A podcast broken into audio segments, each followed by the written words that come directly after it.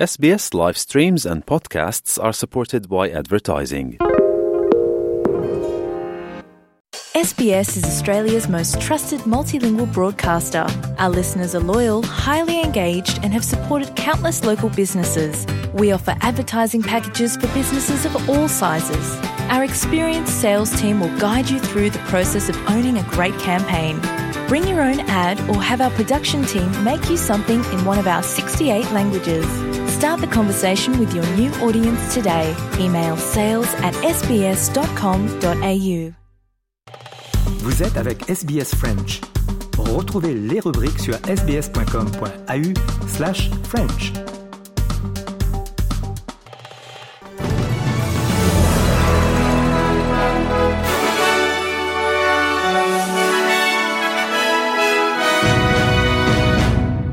Un nouveau rapport révèle que les frais de garde d'enfants en Australie sont parmi les plus élevés au monde.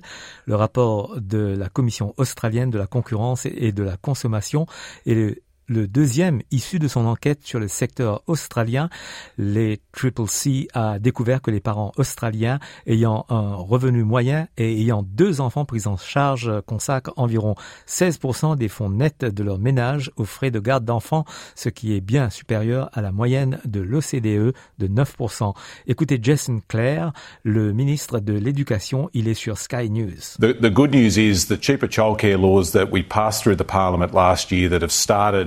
In July of this year are now starting to have an effect. We've seen the cost of childcare on our on average drop by 14% uh, in July. That's a good thing, but there's a lot more work that needs to be done here. And this report zeroes in on what are the next stage, what's the next stage of reform that's needed.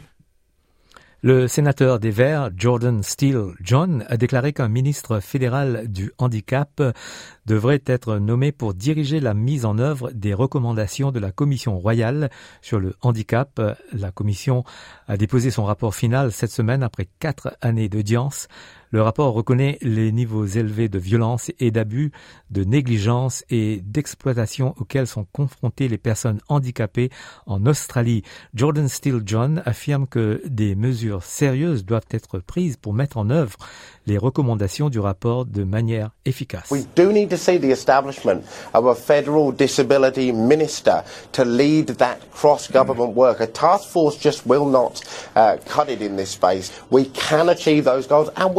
There really needs to be an acknowledgement that the only appropriate response to this report is action. There can be no more dither or delay or uh, let's set up a task force that's interdepartmental and wait and see. We've got to act on this quickly, guided by disabled voices.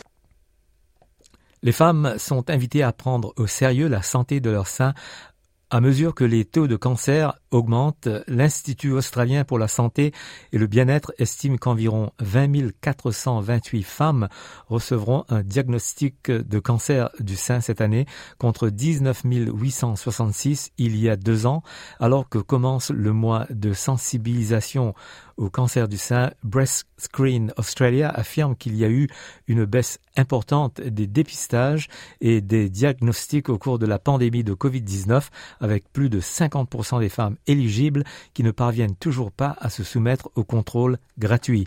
Les spécialistes euh, conseillent aux femmes de subir un dépistage tous les deux ans, même si elles n'ont pas d'antécédents familiaux de la maladie.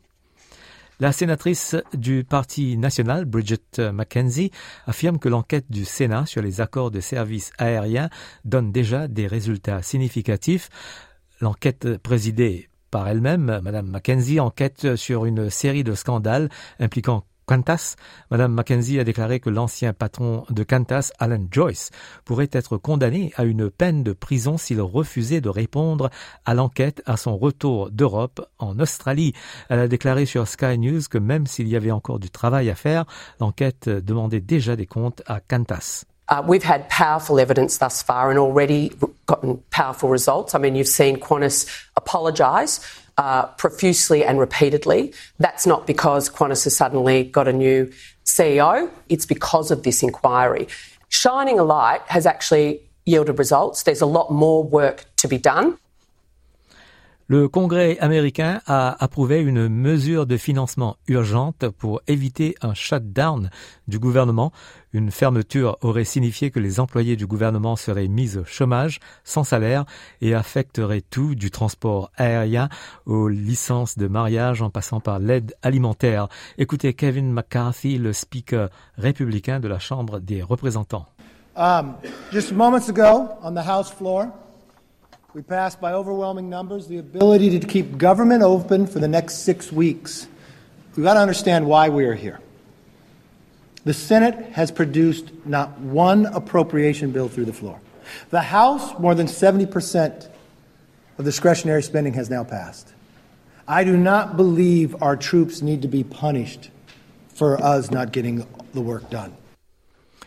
Une mission des Nations Unies devrait se rendre au Haut-Karabakh au milieu d'un exode massif d'Arméniens de la région à la suite d'une offensive militaire azerbaïdjanaise. Kavita Bellani, représentante du Haut Commissariat des Nations Unies pour les réfugiés en, Arménie, affirme que les gens qui ont déjà vécu un blocus prolongé imposé par les forces azerbaïdjanaises cherchent simplement des réponses sur leur avenir. Les résidents pakistanais de la province du Balouchistan, dans le sud-ouest du pays, pleurent les victimes d'un attentat suicide et appellent leur gouvernement à agir. Un kamikaze a fait exploser des a fait exploser des explosifs vendredi près d'une procession marquant l'anniversaire du prophète Mahomet, tuant au moins 55 personnes et en blessant de nombreuses autres. Le pape a créé 21 nouveaux cardinaux venus de quatre continents. Précision Eric Senank pour RFI. Sous le soleil de la place Saint-Pierre, la robe pourpre des cardinaux attire l'œil. Ils sont 20 nouveaux princes de l'Église à avoir reçu des mains du pape François la barrette, l'anneau et une paroisse de Rome qui montrent leur lien avec le siège pontifical. Parmi eux, deux Français, monseigneur Christophe Pierre, le nonce apostolique aux États-Unis, et monseigneur François Boustillot, l'évêque d'Ajaccio, une première pour le diocèse de Corse. Ces nouveaux cardinaux viennent de quatre continents comme l'archevêque de Djouba au Soudan du Sud, celui de Hong Kong ou encore le patriarche latin de Jérusalem, pour la première fois créé cardinal une église qui se veut universelle et diverse, le collège cardinalis est appelé à ressembler à un orchestre symphonique, a expliqué le pape François dans son homélie, un orchestre où chacun est appelé à jouer sa partition. Une symphonie vit de la composition savante, des timbres des différents instruments. Chacun apporte sa contribution, parfois seul, parfois uni à un autre, parfois avec tout l'ensemble. La diversité est nécessaire, elle est indispensable. La diversité est nécessaire et indispensable.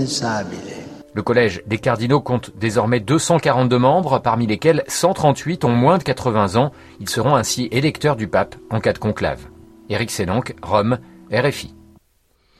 En Australie, à nouveau, des avertissements de danger d'incendie extrême sont en place dans certaines parties de la Nouvelle-Galles du Sud et neuf interdictions totales d'allumer des feux sont en place, des vents forts et des températures en hausse devant aggraver les conditions.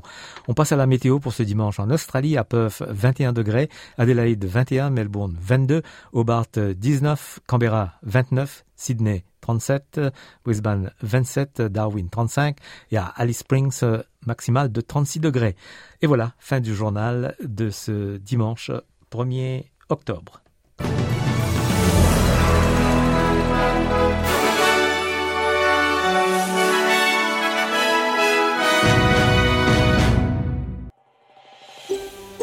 Vous voulez entendre d'autres rubriques comme celle-ci? Écoutez-les sur Apple Podcasts, Google Podcasts, Spotify ou n'importe où où vous obtenez vos podcasts.